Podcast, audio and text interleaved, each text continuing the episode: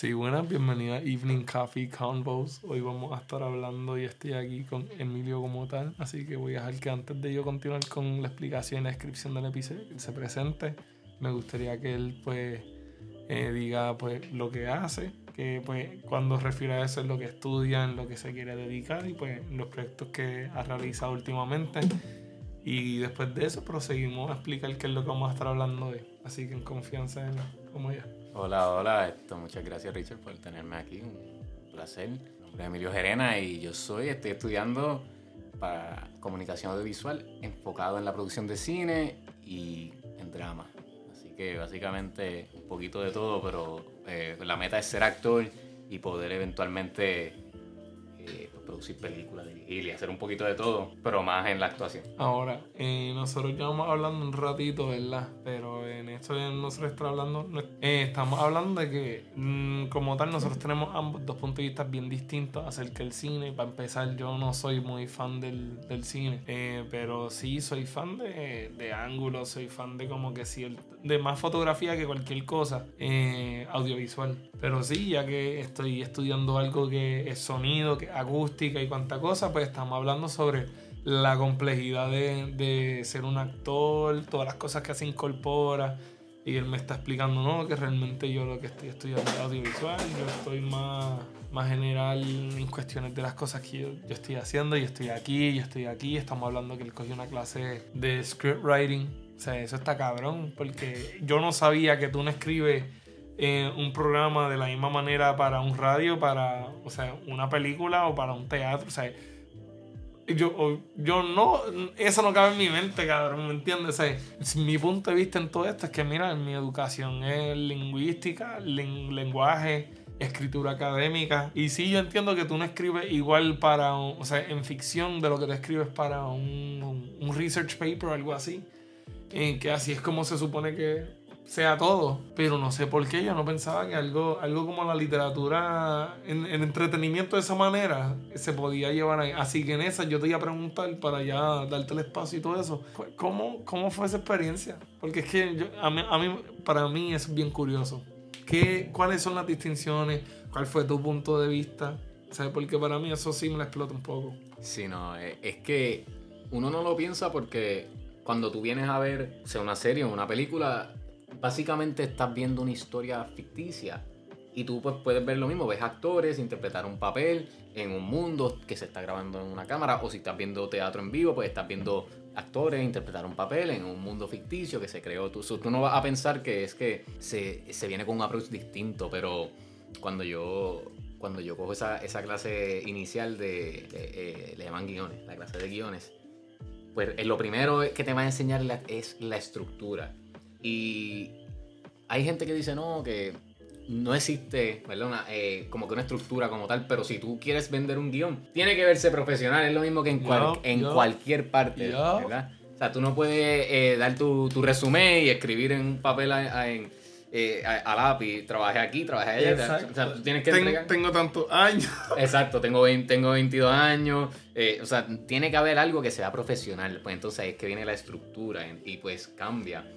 Pero antes de todo eso, que para que tú veas, eh, nos enseñan y tal vez eh, guionistas más profesionales puedan eh, abundar mejor en esto, pero te enseñan cómo corre la narrativa. Mm, Y, mm. para- y, oye, algo que, algo que tú a lo mejor lo sabes, a lo mejor no, tú sabes de muchas cosas, pero yo por lo menos no, sab- no sabía. La narrativa aristotélica. What? Ok. Aristóteles creó básicamente una narrativa. Ese tipo hacía de todo. Bien cabrón. Pues, el tipo hacía de todo. Pues él creó básicamente, o sea, no él creó, pero él, él- él fue parte de cómo se, se crea lo que se cuenta de primer acto, segundo acto, tercer acto, el clímax. Sí. Y te enseña entonces cómo es eso. Pues tienes que seguir la, la narrativa aristotélica. Te- tenía otra palabra más que ahora no me viene a la mente, pero era aristotélica, que viene de Aristóteles.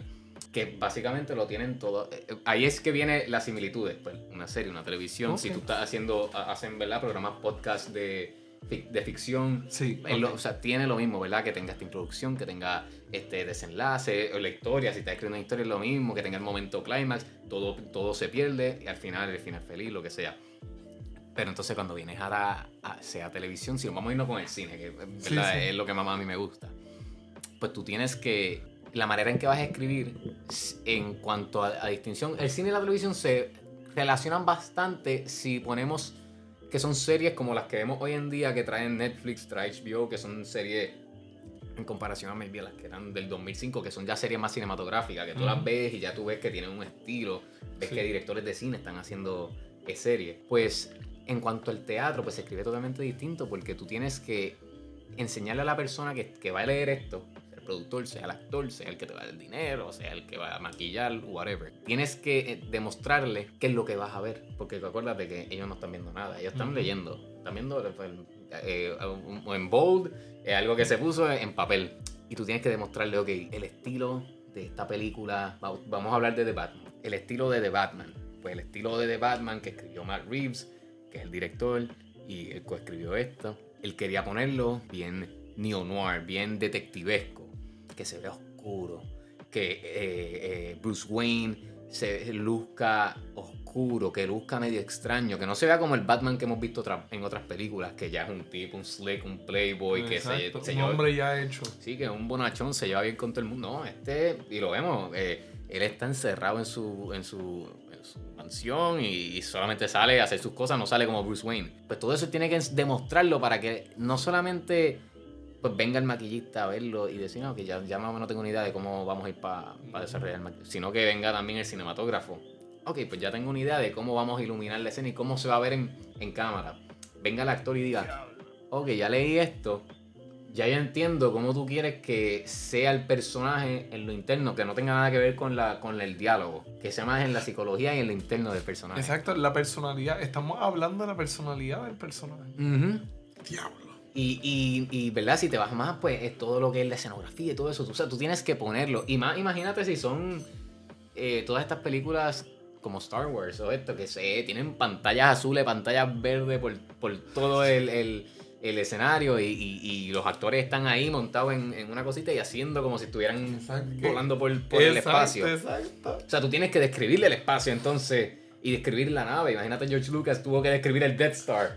Diablo, una exacto. bola gigante, o sea, imagínate. Entonces, cuando tú vas al teatro, pues en el teatro no es que eso no pase. En el teatro tú das descripciones, pero como el, el cine es más, el, el- se- ¿verdad? Le dicen el medio para el director, el teatro es más el medio para el actor. Y la televisión siempre dicen que es el medio para los escritores. Eh, porque en el teatro sí tú das descripciones tal vez del personaje y sí puedes eh, demostrar un poquito de cómo se ve la escenografía y cómo se va a ver la puesta en escena, lo que vamos a ver en, el escenario. Lo demás no, lo demás no, no se tiene que poner porque no hace falta. Porque ya en cuanto a lo que se va a ver, pues acuérdate que nosotros estamos, si vamos a ver una película o una serie, pues lo estamos viendo en un cuadradito. Que si se sale de ese cuadrado, no sé, o sea, si yo pongo una mesa y me paro yo y atrás de la mesa, hacia mi lado izquierdo o derecho, ya la cámara no lo coge, eso no va a importar. Ahí puede haber alguien. Y lo hemos visto que a veces se cuelan, con que el vasito de Starbucks en, en Game of Thrones o cositas así. Porque, ¿verdad? De- el mundo se, se, se limita a, a- A al ese recuadro. Exacto. Ya en el teatro, pues es, es todo, porque Es tal todo, vez todo. el- la persona que pagó la taquilla más cara, pues sí, está viendo al actor llorar ahí, le ve las lágrimas y ve, y ve los zapatos y todo, pero el que pagó la más barata, pues tal vez no le ve las lágrimas, pero puede ver allá lo último de la escenografía. O sea, y tienes que entonces tú darle, darle lo que. ¿Cómo lo puedo decir? Darle lo que va a ser la- como la estética, pero dejar que el mundo se forme. No sé si, si me, se me entiendo. Sí, por lo menos yo lo entendí Sí. porque, eh, o sea, yo siento que ahí se, o sea, ahí yo diría que se refleja y se, se ve el valor del actor, porque el actor es el responsable de hacer eso, ¿me entiendes? O sea, por eso es que en teatro versus, ¿verdad? Nuevamente, dejando claro que yo no sé un carajo de cine. O sea, yo, mi bachillerato fue idioma, todo lo que he hecho es escritura. Esto es solamente punto de vista mío y hablando del culo. Eh, yo, yo realmente siento que o sea, el actor en sí, en el teatro, o sea, debido a, la- a las obras que he ido, ¿verdad? La experiencia que he tenido con el teatro, eh, en el teatro, como tú dices, como es del, del actor, todo, todo, todo el peso va a caer ante el- o sea, la dinámica. Y no es tan solo la dinámica, sino la química entre los actores, porque Claro. si, En teatro, si tú estás encojonado y tú no puedes encojonarlo, disimular eso, o sea, tú no puedes disimularlo, esconder eso, la gente va a saber que se está molesto y es porque en el teatro se, nosotros somos personas bien sociables. Y, o sea, y en el teatro, en el teatro más que en cualquier otra cosa, porque en, en las otras cosas, en el radio, en la serie, en las películas, hay micrófono. ¿Qué pasa? En el Claro. teatro importa mucho cómo tú te proyectas. Ah, So, imagínate tú tratar de proyectarte encabronadísimo. y que la escena sea lo opuesto. Exacto, y que se supone que sea un happy ending. Pero Ajá. te pisaron la vestimenta y se te jodió la puta capa. Ach. La clara, porque puede pasar. No, y o al revés, te perdiste, tenías que, que cambiarte de, de vestuario y no te dio tiempo. Exacto. Esas son cosas que uno cuando está sentado viendo la obra no piensa, pero cuando estás detrás de la cortina, eso es un estrés bestial. Me encanta, me encanta. No, pero mano, es, o sea, eh, y no, y también en el cine, hay, a veces uno escribe, hay, hay directores o, o mismos escritores que no dirigen, que escriben para la edición. Y con esto me refiero a que tal vez no hay tanto diálogo y va a depender de lo que vemos y cómo lo vamos a ver. Tal vez yo puedo poner, está, estoy, está, eh, Richard y Emilio están hablando. Pero entonces la escena no tiene nada que ver con lo que está hablando, es de la escena anterior, hubo un tiroteo o lo que sea, y en- nos vamos a enseñar a Richard y Emilio hablando, pero por el cuarto vamos a ver que hay las balas, lo- lo- los rotitos de las balas por la pared, demostrando que el tiroteo fue aquí. Ok, ok. Pues entonces eso tú tienes que escribirlo. O sea, en el teatro, si tú quieres que se viera, tendrías que poner una. O que nosotros mencionemos, diablo, Richard, aquí, aquí dispararon, ¿verdad? Y tú me digas, sí, no. En el cine no, en el cine tú y yo podemos estar haciendo esto mismo que estamos haciendo aquí. Y de la nada la cámara y lo que vamos a ver en- eh, coge aparte y nosotros sin darnos cuenta. O, o simplemente yo mirar y de- enseñen en primera plana el- los hoyitos en la pared. Y no se tiene que decir. O sea que en el cine es lo mismo, es el lenguaje audiovisual Mm, mm. que viene a, a la plana porque no solamente no hay que decirlo siempre. En el teatro muchas veces, pues la, no es que no es que nunca, no es que siempre, pero muchas veces tienes que decir las cosas porque tal vez los primeros lo ven, pero siempre hay que ¿verdad? jugar para todo. No podemos, porque el que pagó 10 pesos de la taquilla versus el que pagó 80, Yo- pues tienes que jugar para todo. Pues si, si en la escena el momento clave es que se, se murió alguien, pues yo no puedo reaccionar que se murió sin decirlo, porque tal vez el que está más lejos no va a entender. Hay que, y eso, eso es una de las correlaciones. Y en, el- en la televisión, que no le ha tocado tanto, es más o menos lo mismo. Lo único es que depende del género. Y esto es algo que aprendí. Cogí una clase de... ¿Cómo así? eh, yo cogí eh, escritura de guiones regular. Después cogí una que era de sitcom. Era escribir sitcom. Y escribir sitcom es bien distinto porque los sitcoms, ¿verdad? Muchas ahora han cambiado, pero originalmente cuando eran de cable TV, ya no tanto de los streamings, pues eran 20 minutos y terminaba y entre medio había anuncios y los anuncios dividían los actos y toda esta cuestión. Y entonces, Para que tengan una idea, eh, un sitcom viene siendo una serie, pero de cable como tal, ¿entiendes? sí, y de, de comedia. Sitcom es situación cómica, ¿verdad? Situational comedy en inglés. Ok, Por si aquí, por las Así que sí, sí, verdad. Hay que siempre, ver, por si acaso, todas estas series como eh, Friends, Friends, Friends, por ejemplo. The Office, eh, es, eh, Fraser, por ahí para abajo. Que, y muchas veces tienen eh, ¿verdad? la audiencia en vivo que se ríe toda esta Sí. cuestión. Pero tú tienes que, en sí- y esto es más en, en series generales también, pues tú no estás escribiendo para dos horas, que es lo que duraría una película una- o una obra de teatro. Estás escribiendo para un season entero, que tienes que, por, por eso es que te dije ahorita que el, eh, la televisión es en el medio de los escritores, porque ahí es que ellos se pulen. Exacto, Ahí, la por- historia corre. La historia, la historia no está limitada a dos horas. La historia está limitada a 20 ¿Cuántos- episodios de... Cuantos seasons te permitan. Exacto, 20 episodios y tú tienes que construir y seguir construyendo y mantenerlo. Y entonces en los sitcoms es saber correr. El sitcom depende de muchas tramas. En cuanto a tal vez cuando vemos una serie más... eh, Series limitadas de estas de drama que duran 6 episodios. Pues hay una, una trama principal que es la del protagonista resolviendo su, su conflicto, lo que sea. Y a veces hay una subtrama, todos estos plots pequeños que más se van a resolver. Ya en el sitcom existen, pero van a existir más. No solamente tal vez en una serie, en una película, en la serie limitada van a correr con una película, con una o dos. Ya en el sitcom, pues tenemos que desarrollar más porque tenemos 20 episodios Exacto, sí. o sí. tenemos 3 seasons. Hay, hay- que hacerlos rendir, hay que hacerlos rendir. Hay que tirar el chicle hasta que. Y ahí entonces que se diferencia. el poder buscar la manera de crear esos subtramas que se relacionen al trama principal, que el ta- Mm. y entonces los tramas por episodio. Pues hay un episodio que el episodio es tal- el personaje pues quiere invitar a una chica a salir. El próximo episodio no tiene nada que ver con eso. Exacto. El próximo episodio puede ser eh, se me explotó la goma el carro. Y el próximo episodio, pero todo tiene que al final del season conectarse. Exacto, sí, sí. Por eso también eh, eh, cambia un poco, pero más es en cuanto a la narrativa. No es más en la estructura que cambiaría con el Ujú. teatro, en cuanto versus al cine. Eso es bien curioso, es bien curioso. Porque, cheque, en el mundo editorial, ahí yo, eso fuese como, por ejemplo, el director fuese el editor, en mi caso. ¿Por qué? Porque el trabajo del editor es asegurar, ah, pues tú me entregas un manuscrito, que el manuscrito fuese, pues, el, el script. Y yo tengo que leerlo y tengo que ver, o sea, mi trabajo es garantizar que esto venda. Exacto. ¿Me entiendes? So, el editor, o sea, yo como editor, me ha pasado que me entregan un manuscrito de 700 páginas. Y eso es como que, mira, papi, para empezar, lo primero que te voy a decir es pícalo por la mitad. O sea, picarlo por la mitad. Y después de eso, vemos una, la primera mitad y vemos si lo tenemos que picar.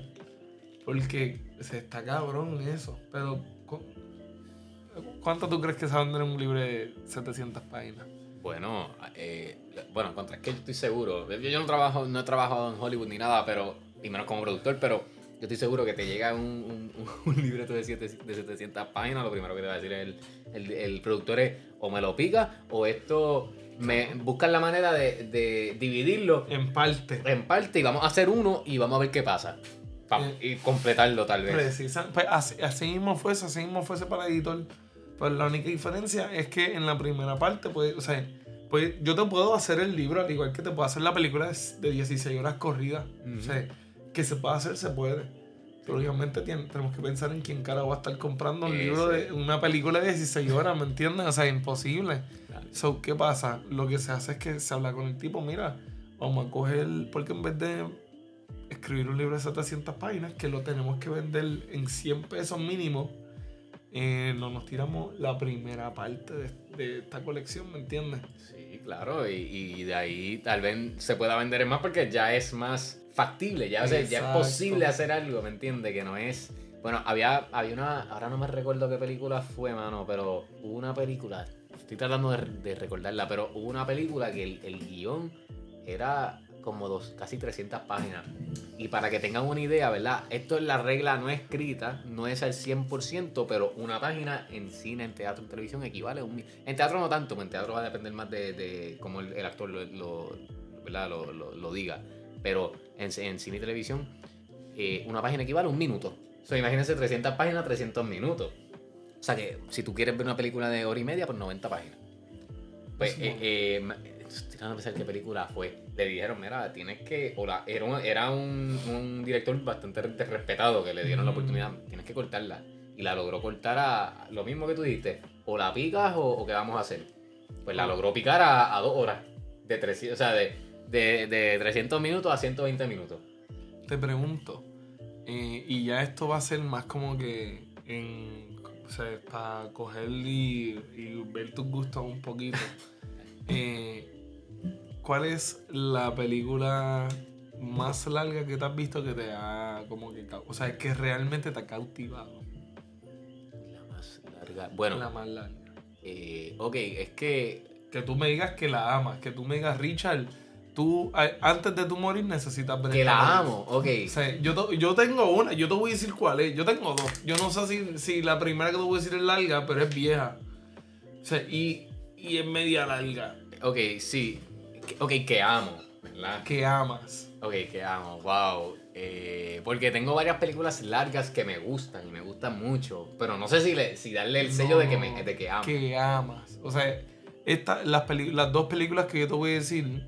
Son son yo, de tus top. yo siempre que hablo de películas con la gente las tengo que mencionar. Ok, ok. Pues mira.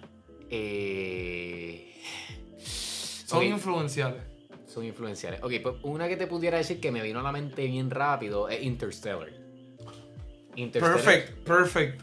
Dura como 2 horas y 50 Sí, minutos. sí, es verdad, es verdad. Está larga con cojones. Está larguita. Y a, mí me, y a mí me encanta. Y yo no la he visto tantas veces. Para para, como comparado a otras películas, maybe Star Wars o algo que la he visto un montón de veces. Pero me encanta esa película, las 2 horas y 50 enteras. ¿Por qué? Porque es un montón de cosas, pero la primera es que las actuaciones. Yo soy, yo soy actor. So, si yo veo, eh, una película puede estar bien mala, pero si está bien actuada, tiene un plus conmigo. So, las actuaciones, Matthew McConaughey, eh, Jessica Ujú. Chastain, o sea, los todos, todos.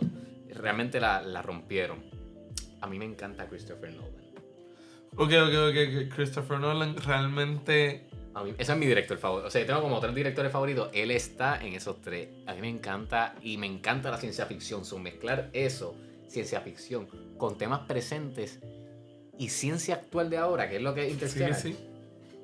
Ah, y, la, y verdad, lo que es, el, el- el- lo que es la, la ciencia de, de- de ahora, de, de, pues, ir a la luna, buscar, Sí. buscar vida en otros planetas. Exacto. No, no, y, y incluir como. O sea, La astronomía en general. Exacto, no, y como te estás diciendo, ciencias modernas, o sea, estamos atacando problemas verídicos, problemas modernos, por ejemplo, el Tesseract, eh, que tener un objeto físico de cuatro dimensiones, o sea, imaginarse eso, después poder ponerlo en, en una manera que tú integres al protagonista dentro de eso, que va a ser, o sea, y la gente no está poniéndose a pensar que, mira, esta película está tan hija puta que tuvieron que hacer una teoría nueva para poder... Imagínate. Mira, hay un libro que lo tengo, es. bueno, no lo tengo para comprar, lo tengo en el, en el card. La ciencia de Interstellar. Porque él lo que hizo fue. Estudió con todos estos astrofísicos Sí. para crear. Y eh, ese libro estudia la ciencia de Interstellar que tiene la teoría que crearon nueva porque él se creó algo nuevo. Si no me equivoco, las primeras las primeras representaciones más reales de un agujero negro Lo hizo están en. Interstellar, ¿me entiendes? O sea, y eso está increíble a tal nivel de que eso realmente nos ayuda a un nivel De poder externo. entenderlo. Sí, sí. De O sea, entenderlo. eso está cabrón. O sea, porque nuevamente esto es entretenimiento. Ese es el, ese es el, el, ¿verdad? el bottom end de, to- de todo. Es entretenimiento, pero, again, como yo le digo a mi mejor amigo, yo aprendí tanto con las películas. Yo fui a la escuela y, y voy a la universidad, pero yo aprendo tanto con las películas. Y puedo, y puedo ir hasta películas tal vez que son bien ficción, como Star Wars, que es bien ficción, algo bien, pero uno aprende tanto. Y hasta con esta, ya esto es una clase de ciencia. Yo estoy seguro que esto, en- tal vez en la universidad, dan... Esta película la dan. para Física la cuántica, claro que sí. Estoy- Mira, Interstellar, no te preocupes. Estoy seguro que la dan. de aquí a 10, 20 años, en décimo, la profe va a estar metiendo Interstellar porque estamos en, el- en química y tienen que estudiar fusión, yo no sé qué carajo. Para, así, Mira, no te preocupes. ¿Entiendes? O sea, eso fue una buena respuesta, de verdad. Sí. Me gustó, me gustó tu película. Te pregunto, aparte de la actuación, los actores eh, y la ciencia de, obviamente, estudiada para poder hacer la película, ¿qué otros aspectos de, Inter- de Interstellar te gustaron? La música, mano. La música. Uh, uh, ok. A mí me encanta la, la banda sonora de, de películas. Yo tengo un playlist de banda sonora y yo las pongo, a veces estoy haciendo ejercicio, puedo estar caminando, guiando y yo las pongo. Y la eh, Hans Zimmer, que es uno de los mejores. Uno de los mejores.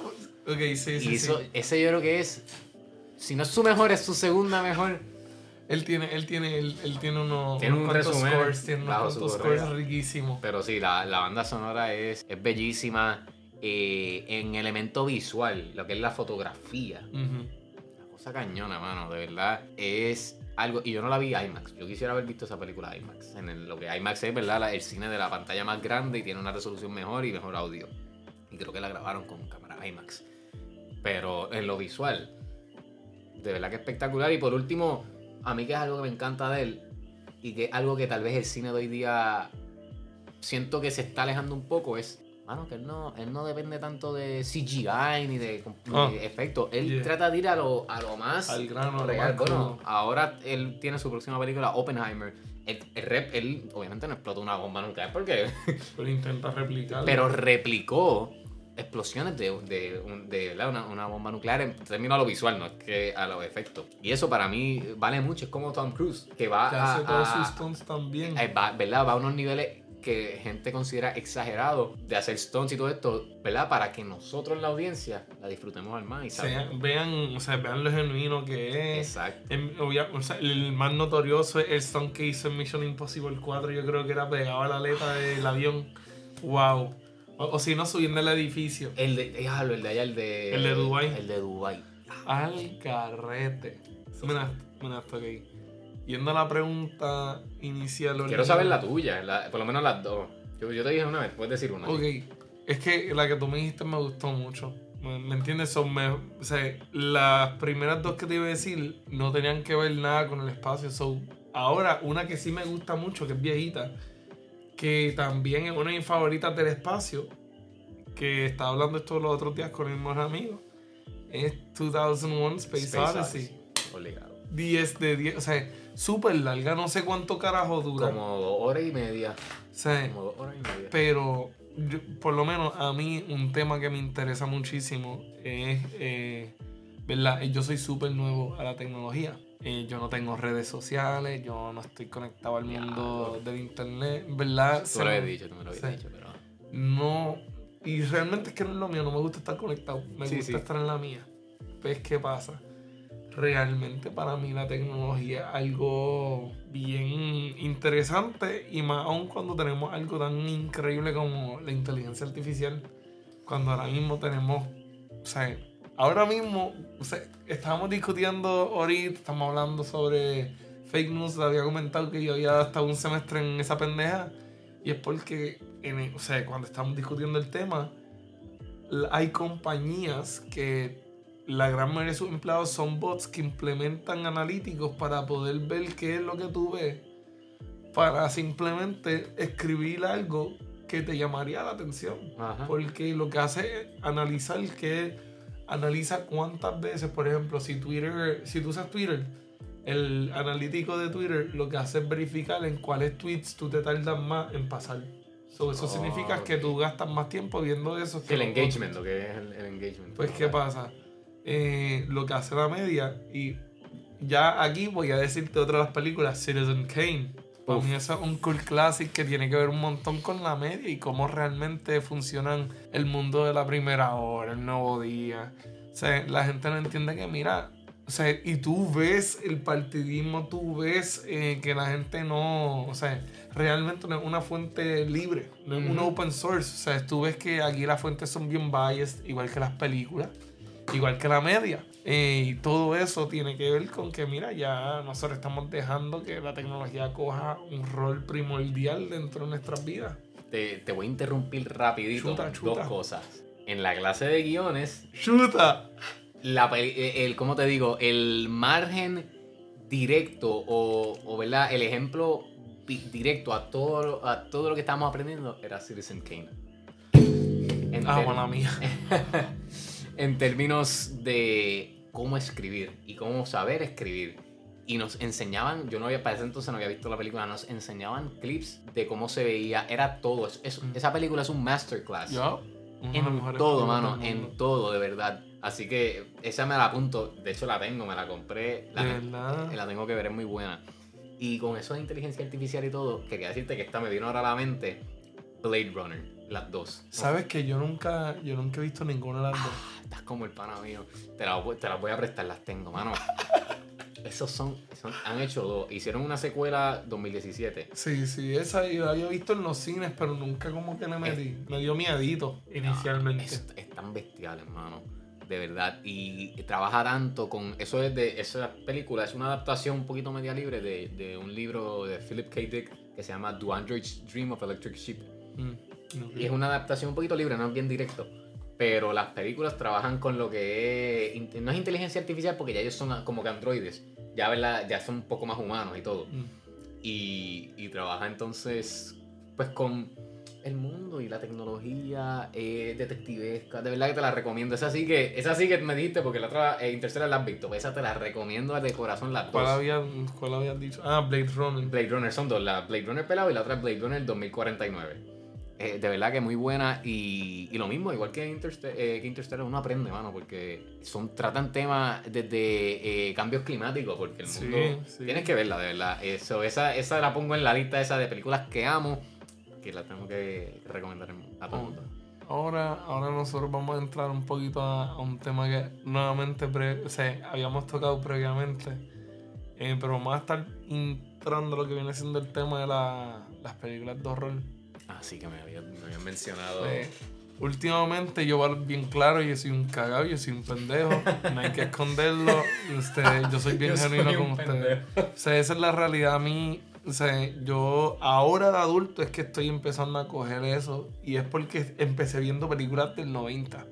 So, que los efectos son bien basura. Así que ya no dan miedo. O sea, a mí, para que tengan una idea, yo empecé con Nosferatu del 1920. No la he visto, mano. No la he De verdad, 10 de 10. De ¿Dónde la, ¿Dónde la puedo conseguir? YouTube. Yo en verdad yo la vi por... O sea, porque la Yupi había hecho en Halloween como que mira para que vea unas películas de horror y Ah. yo fui con un pano. Pues dale duro. Shout out a JP. Eh, bien y estamos viendo la película y vimos tres películas. Vimos una película rusa, una película portuguesa y una película alemana. Las tres de horror. Pues qué pasa, alemana fue Nosferatu. Eh, rusa fue una que se llama Ville, que es de como una bruja o algo así. Y la de portugués era una que voy a poseer tu, esta noche voy a poseer tu cuerpo, pero en portugués era esta noite voy a encarnar no seu corpo. Que la película supuestamente era una película de horror, pero el director nunca había o sea, dirigido una película de horror, mucho menos había dirigido una película. Así que él simplemente sea, tiró en el sartén todos los elementos que él pensaba que eran necesarios para una película de horror. Eh, es bien mala en cuestiones de horror, es bien buena en cuestiones de comedia. Ok. So, por eso Wow. fue que yo empecé como que a irme por esto de como que mira, por películas de horror. Y pues con el tiempo, mm, yo, uno mismo un amigo bien fan de películas de horror y había comentado que estoy en el ferry de estar viendo eh, short films de horror. Ujú. eh, de YouTube principalmente, porque soy un pelado.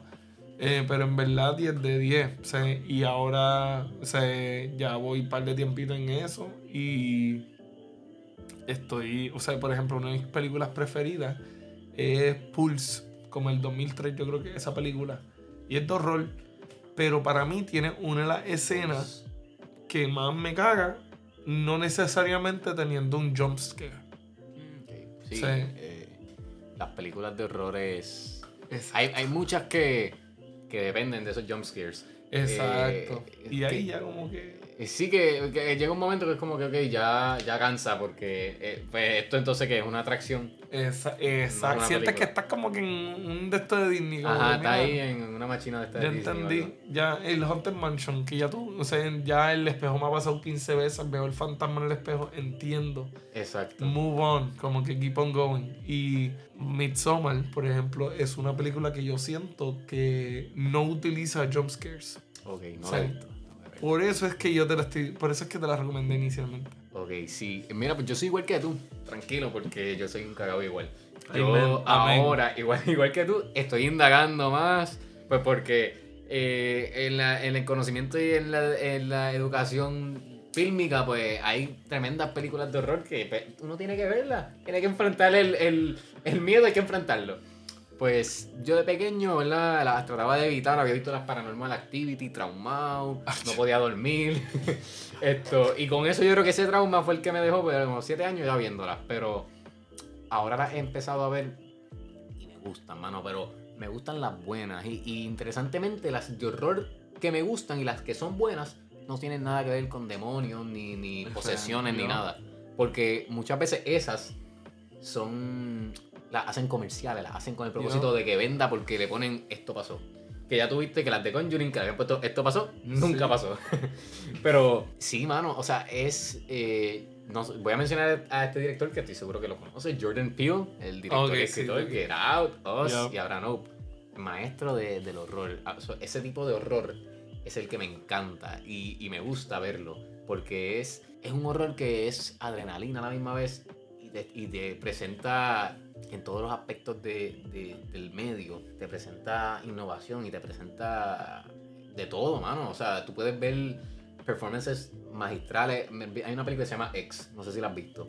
Es un slasher.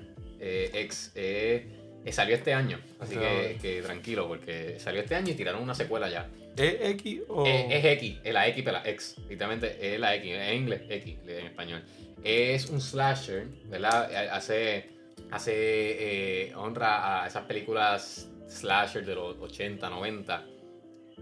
Y tú puedes ver ahí. Mm, Ya, Ya- ya, ya te acuerdas. Caí, caí. Ya con esta cara, Sí. esa miradita de ella. mm, Sí, ya yo sé, ya caí. La película en verdad que está brutal, gente, tienen que verla.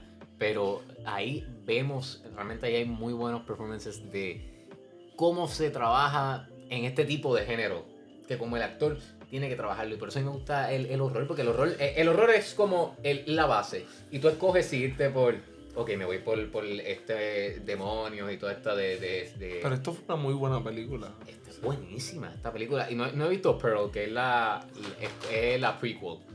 Yo Eh, no la he visto, pero... deberías, deberías. La- la- es que me la perdí en el cine, literal. Pero eh, volviendo a, a, a cuanto el horror, pues tú decides, te puedes ir por un slasher. Es tanta variedad y sí, a lo mejor, eh, como te dije, esas de satánica, pues para mí, porque las he visto, solamente son bien poquitas que son buenas, buenas, que a mí me gusten.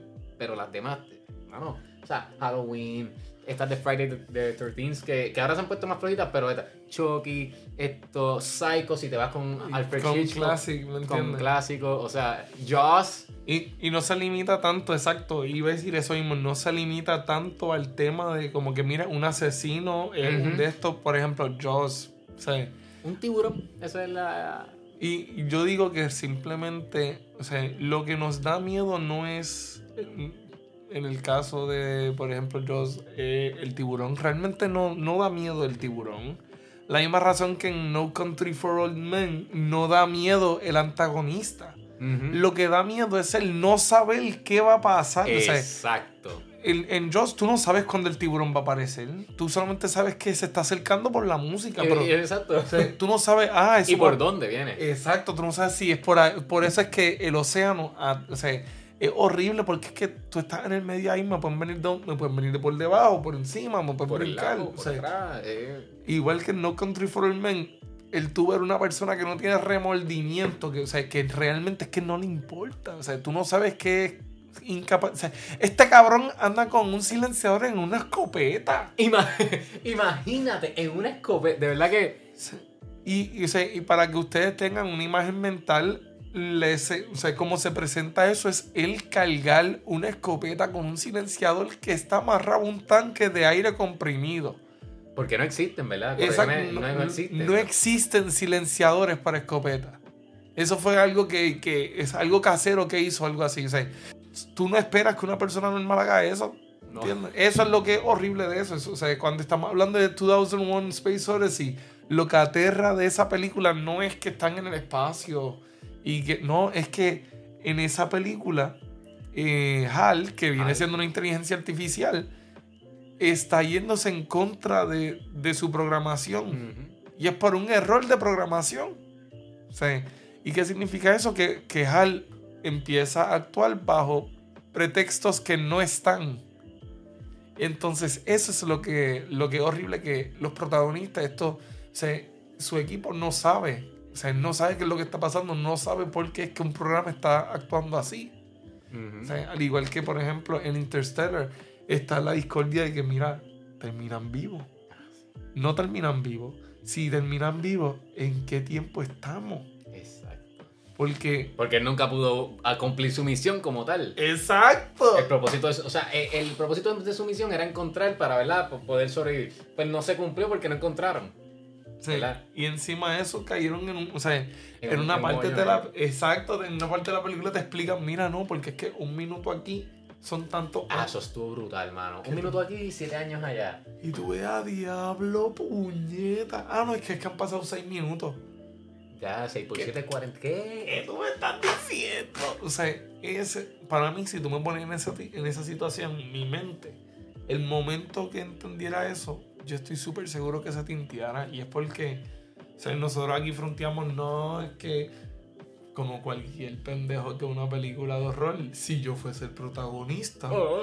Yo no hiciera eso, cabrón. Claro que fucking no. Tú no sabes que tú hicieras. O sea, por eso es que cuando se ponen a criticar cosas estúpidas, por ejemplo, la siempre está en las películas de horror. Eh, el momento donde el protagonista puede tomar la decisión de una herramienta útil que lo pueda ayudar a matar al, al, a- A lo whatever. al este, oponente, a lo que sea. O coger algo completamente inútil para llevarse en, en esa escapada. Y normalmente, ¿qué hacen? Cogen lo que ellos no necesitan. Por ejemplo, una pistola, un cuchillo y un guineo. Nos llevamos el guineo. O sea, y llega un punto que es que, como estábamos hablando, no sé si es que fuimos expuestos a como que ese tipo de horror de bien chico. En tu caso fuese con las cosas ya como que satánicas, demónicas. Llega un punto que uno cansa. Y dos, el momento que tú te das cuenta que, mira, no, no tienes por qué tenerle miedo, ¿me entiendes? Porque tiene su lógica. Ajá. Ah, pues ya. Pues. Se acabó el chiste, ¿verdad? Exacto. Ya, ya no, ya no tiene su propósito, ¿verdad? Si el propósito es que te asuste o lo que sea, pues ya es como que le encontraste la solución. Por eso es que digo que las películas con jumpscares, en verdad que no. Oye, que- yo no la vi, pero ¿tuviste Smile? No, pero me han dicho, me han dicho que está muy buena. Me han dicho que está muy buena. Yo no la he visto y no la he visto por decisión propia. Pero Ok. sí estoy al día de o sea, respeto. Yo no la he visto, pero tengo, tengo varias amistades que me dijeron que tiene demasiados jumpscares. Hubo uno que me la criticó y me dijo, ¿En la película depende de los jumpscares. Yo no la he visto, so no puedo, ¿verdad? No, no puedo criticar. Pero al igual que me dijo eso, tengo otras personas que me dijeron, eso estuvo brutal. A mí, la única persona que, o sea, es que de hecho la, la que la vio fue Obi, la gente aquí sabe. Un invitado que tenía antes y él me dijo, mira, en verdad, a mí me gustó. ¿sabes? Pero obviamente esa persona le mete. Esa persona me presentó Midsommar. Ok, sí, sí, que es un duro de- de- de- del género. En verdad, sí y no. Él, o sea, me presentaron, es que en la situación que estábamos, yo no estaba en las mejores condiciones y pues querían hacerme una broma y estábamos viendo una película y vienen y me dicen como que me convencen. Ellos saben que soy un cagao, soy me dicen como que mira Richard, vamos a ver una película horror. Mm, ¿Tú sabes cuál es Midsommar? Y yo en verdad he escuchado como que, que es buena, que como que para hacer una película horror es buena, pero es la única que he escuchado. Ah, pues dale duro, pum, ponla. Pues duro, yo la estoy viendo normal cuando pasa toda la pendeja. Ah, o sea, la mierda es que la gente que estaba viendo la película, o sea, con la gente que está viendo la película, perdón, eh, Obi se fue para el carajo. Obi en las escenas que iba a pasar algo, él me miraba y me decía, perdón, Richard, y se iba. y Raichu, que es la otra persona que estaba viendo la película, normalmente cuando ve- venía esas cosas, simplemente me miraba y hacía como que, A ver, no, voy para abajo, voy a mirar para el piso. Y yo, pues, normalmente era de todo el mundo, era, yo estaba viendo todo lo que estaba pasando. Y la cosa es que me llamó la atención.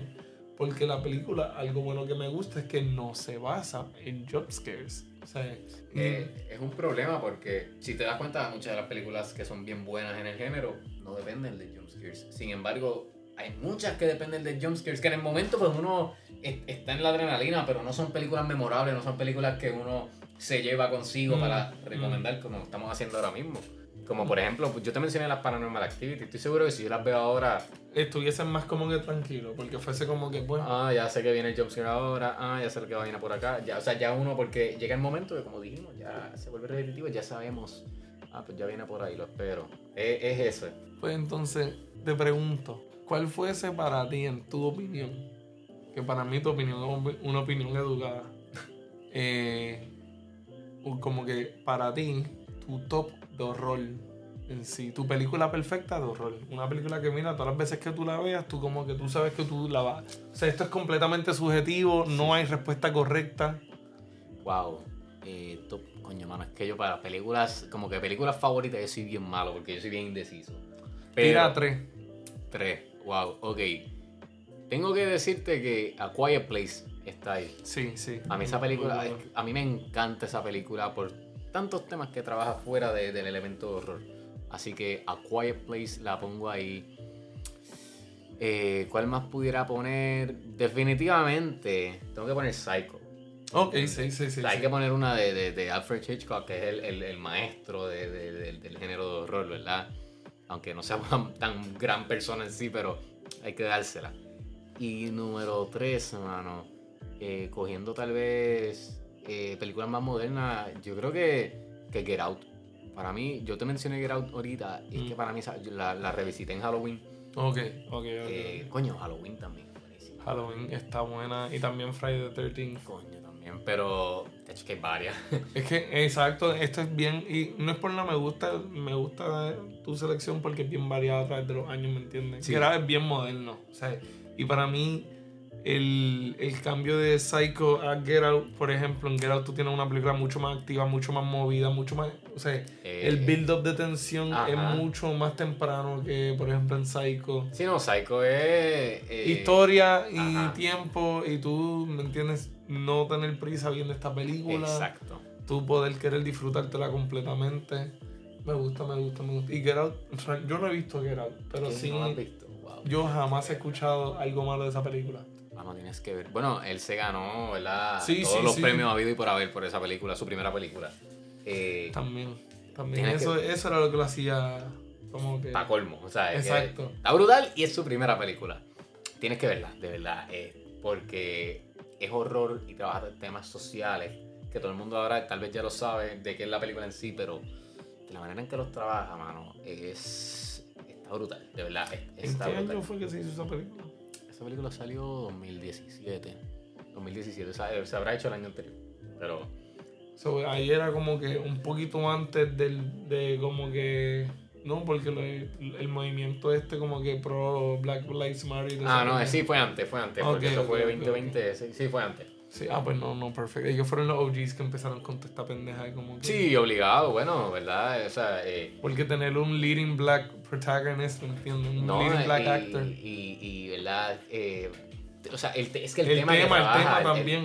El, El, tema. tema es bien, o sea, el tema es bien, es fuerte, no en términos de que, de que no lo tocamos, en términos de que es bien presente a lo que Sí. se vive. Sí, sí. ¿verdad? sí. Y existe, existe, porque tal vez vemos otras películas de horror que tal vez, por ejemplo, pues uno no las ve, tú ves, por ejemplo, eh, Jaws, pues contra, no estoy diciendo que no haya ataques de tiburones, pero ese horror, pues, es más ficticio al de, al de Get Out, que el de Get Out es, Es algo un poquito más presente y más cotidiano. más cotidiano y personas, hay personas que lo que han vivido, estoy seguro. Ujú. No, obviamente. Obviamente, ¿me entiendes? Estamos con un tema tan. No sé, lo que es racismo, brother.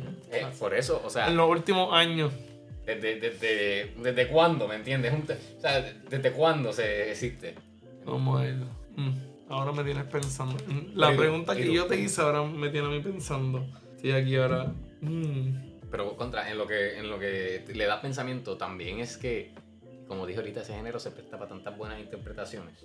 Eh, Y siempre, es que también la cosa del cine es que todo el tiempo se está. O sea, porque tú puedes coger lo que yo hice y ponerle un twist diferente, ¿me entiendes? Y ya es otra cosa completamente. totalmente, totalmente. Tal vez, eh, bueno, eh, habría que buscar, pero yo puedo coger la que tú hiciste, hacer un, lo que se le llama el remake y darle otro toque distinto con otras performances y puede que de igual. Que eso es lo chévere también de, de- ¿verdad? de, este, de, de este arte en general. Digo arte en general, incluyendo lo que es el, el storytelling. Mm. no, no enfocándome en el teatro, en el cine, en la televisión, que se presta para tanto.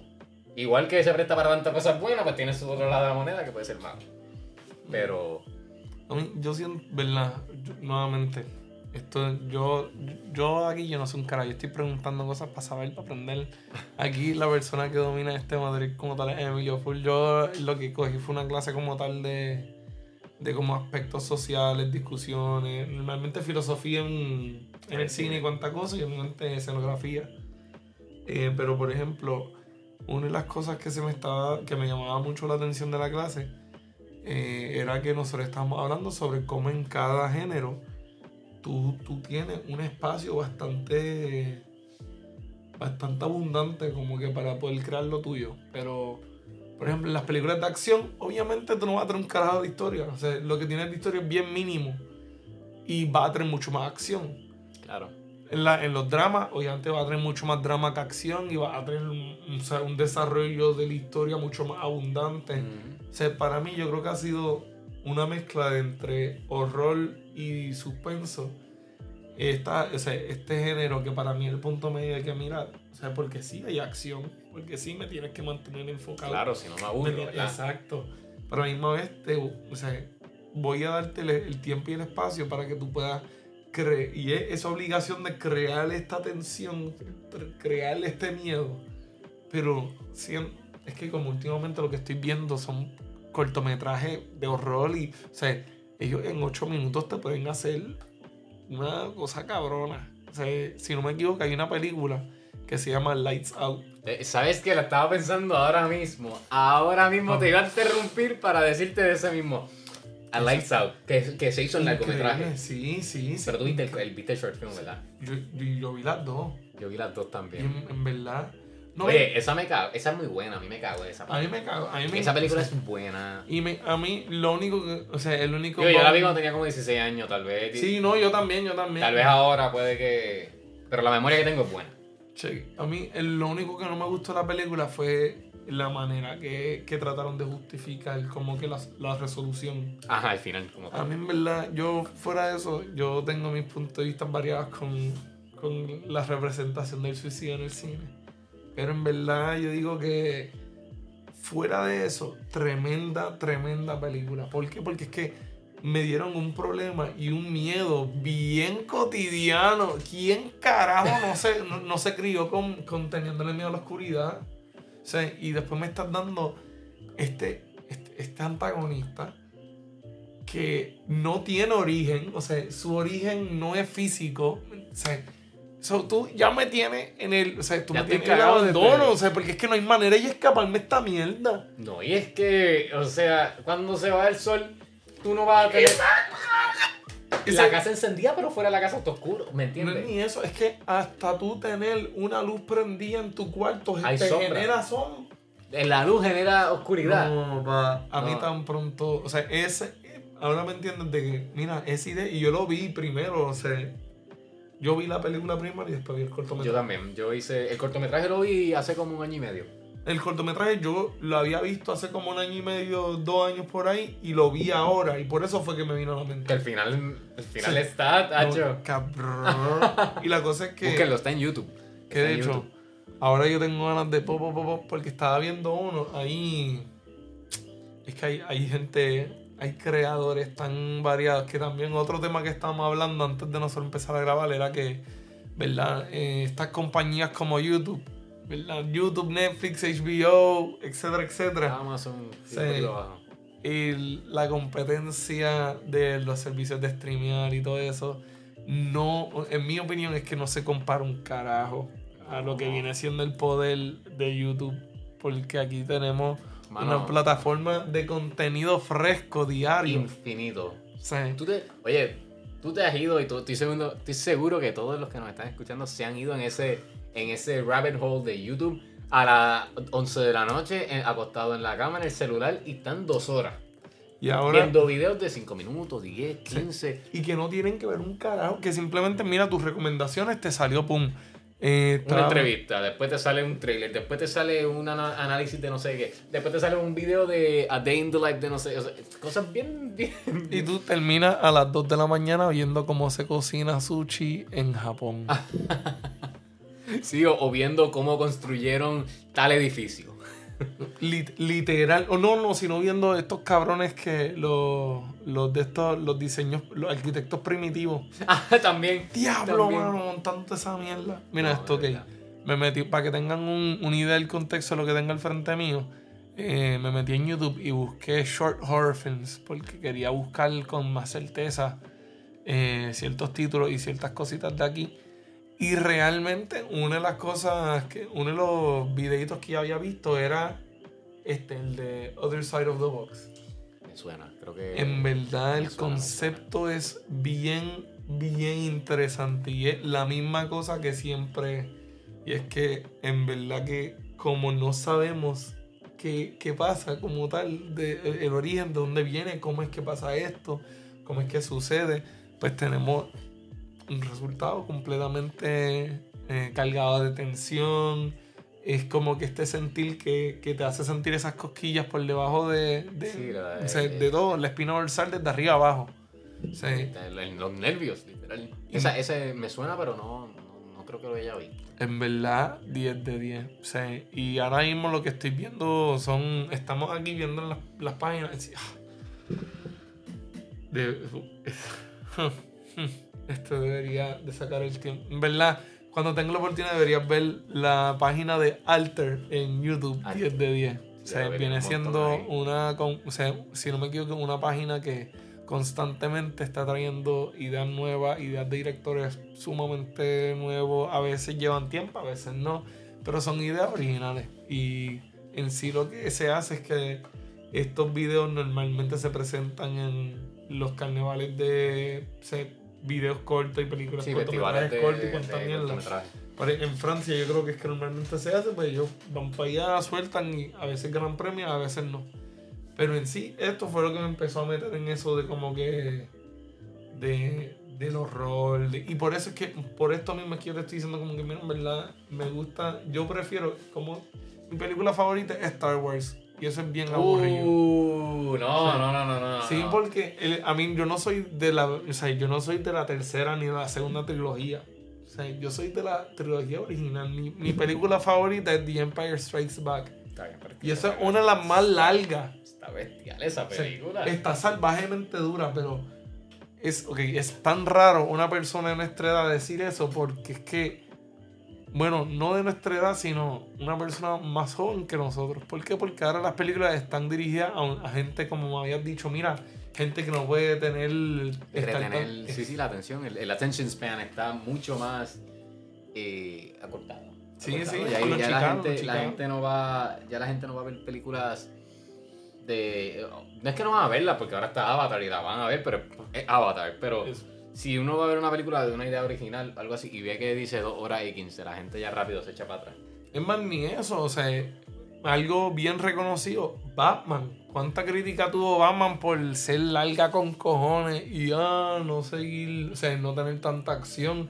Cabrón, pero es que si te, o sea, miren eh, The Dark Knight, ¿me entiendes? La primera de The Dark Knight, The Ah, Dark Knight Batman Begins, Begins, Batman, Begins, Begins. ¿me entiendes? Batman Begins. O sea, en esa película, esa película es como casi dos horas, casi dos horas y media. Como 2 horas y 20. Y ¿verdad? tú empiezas a ver esa pendejada, a tener acción ya casi al final. Ujú. O sea, pero para el tiempo que sale esa película, esa película rompió, ¿me entiendes? Box office, una cosa cabrona. Sí, no, es, es, es eso, es poder, las personas, y eso para ese tiempo tal vez eh, era, era distinto porque no, no, no existía todo esto, esto eh, contenido pequeño. Exacto. O sea, Pero- so, ya la gente estaba acopla. Exacto, pero ahora, No, ahora tú ahora no. tú tienes que darle eh, fuego a la lata desde el primer frame de la película. Y si no, y si no es que tú eres una persona que ya tiene nombre dentro de esa industria, yo siento que, o sea, como, como lo es todo, vamos a hablar bien claro. Porque en Puerto Rico, si tú quieres estudiar, si tú quieres ser doctor y tú no tienes pala, y quieres estar en ciencias médicas, lo prepárate para un- o sea, una vida de, de- Hay que josear, ¿me entiendes? No es imposible, pero tampoco es tan probable. Está, apretado, está apretado. Pero sí, me- o sea, eh, yo siento que eso funciona mucho, mucho, mucho en el- lo que es el mundo cinematográfico, en el mundo del teatro. O sea, normalmente hay un monopolio entre los nombres.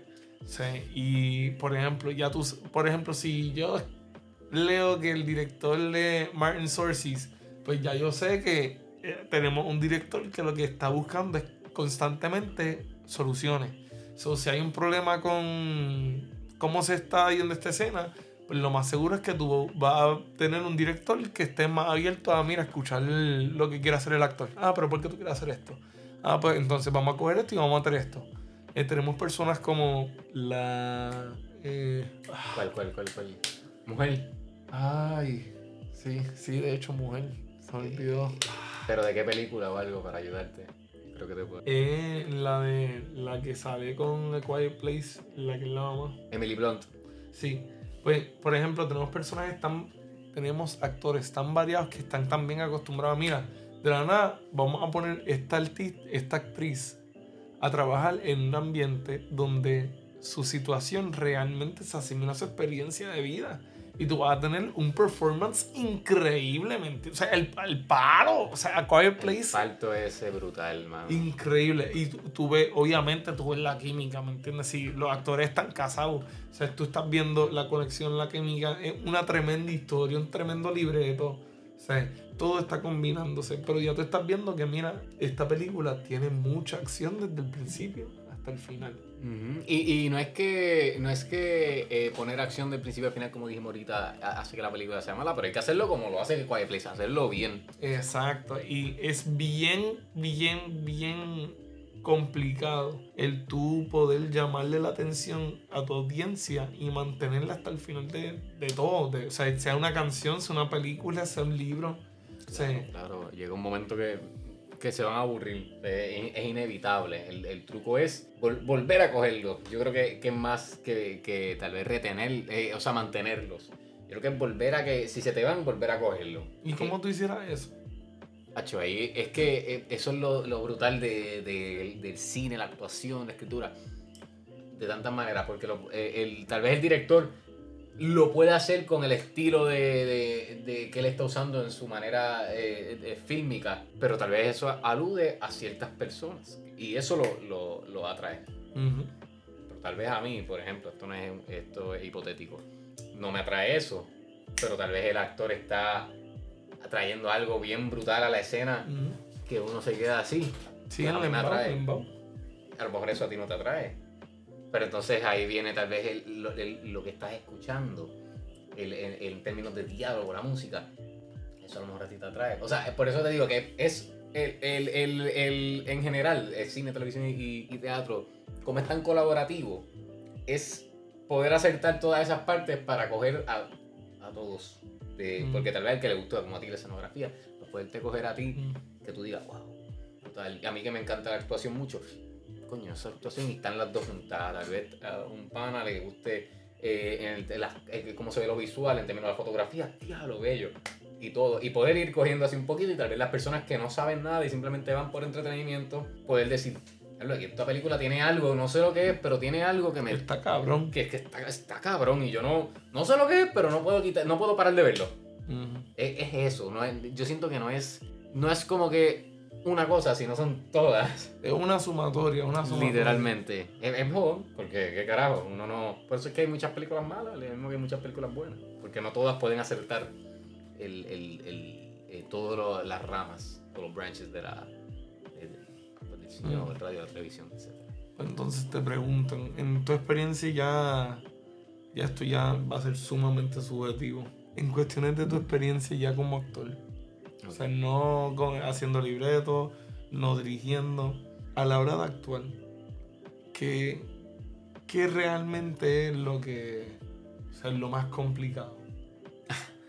a ti como persona. Ok, eh, yo siento que hablo por mí, pero siento que muchos actores que conozco, eh, eh, esto que voy a decir, van a estar de acuerdo. la memoria no lo es. O sea, mucha gente van a donde uno, diablo, ¿cómo te aprendes todo? Eso no lo es, eso es lo, eso es lo más fácil. De, y a veces uno tiene un libreto larguísimo. Yo siento que, para mí, es poder tener tanta verdad, porque la actuación, sí yo sé que yo estoy, que, o sea, sí tú sabes que yo estoy actuando. Y si tú sabes que tú estás viendo algo que no es verdad, tú no estás viendo estás viendo a, Emilio hacer de tal persona, o de tal, o de tal entity, o lo que sea. Pero el, el poder tener tanta verdad que de momento a ti, tal vez tú que me conoces, se te olvide que es Emilio, y, y, te, simplemente conmigo y con lo que yo estoy diciendo, te transportes. Para mí eso es... Y eso para mí requiere mucho trabajo, pero me gusta. No es un trabajo que, que, me, que es un pain, es un trabajo que me gusta. No te pesa, no te pesa. No, o sea, eh, y, y, lo bueno de la, como tú estábamos hablando ahorita, estamos todo el tiempo descubriendo, estamos todo el tiempo aprendiendo. Y eso es lo que hace que un, que un, performance sea brutal.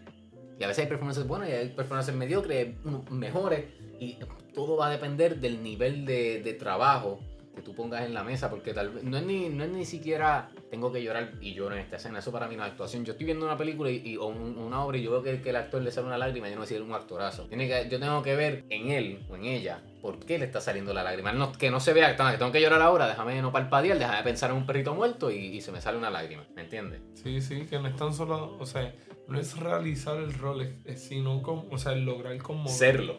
Exacto. Es serlo. Que llega un momento que, que que te transportes, como te dije. O sea, te llega un momento que tú digas, estoy viendo a este doctor, no supone que esté siendo un doctor, este doctor, tú habla, se camina, eh, lo que dice es un doctor. O sea, él no está, él no está diciendo líneas de un papel. No, eh, él está que él es un pensando. Lo que él dijo, él lo pensó ahora mismo y lo dijo. No, él- no fue que él se lo, se lo memorizó y lo está diciendo. Es Él- que eso es conocimiento que él sabe. Ah, Porque le- es que él es doctor. Él es doctor y le está hablando y le salió de su boca. O sea, no, no es que él, ah, esta es la línea que va ahora.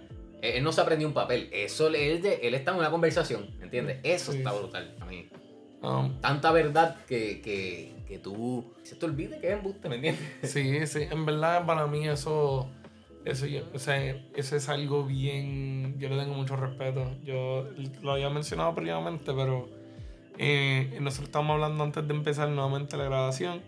Y le estaba comentando, o sea, los respeto porque es que está cabrón, ¿verdad? Para mí, el mundo de la actuación es bien fucking drenante. O sea, el, yo, yo no soy una persona muy sociable. O sea, yo soy sociable, pero no soy una persona muy extrovertida. Ahí.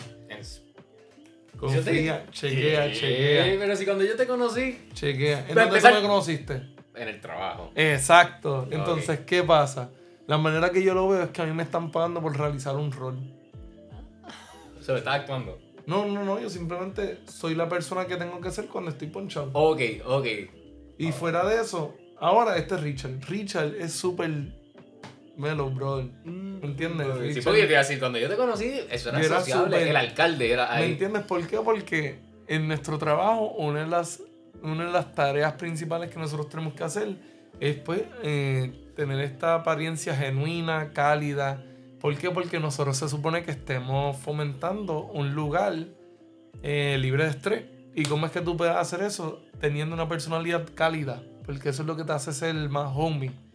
De eso es donde, o sea, yo ya llevo, ¿verdad? Implementando eso ya varios años, pero también parte lo que, una de las razones por las cuales yo digo eso es porque eso es lo que estábamos hablando ahorita, que lo que tú- o sea, lo que hace que un actor realmente sea un buen actor, en mi pensar, es cómo se proyecta.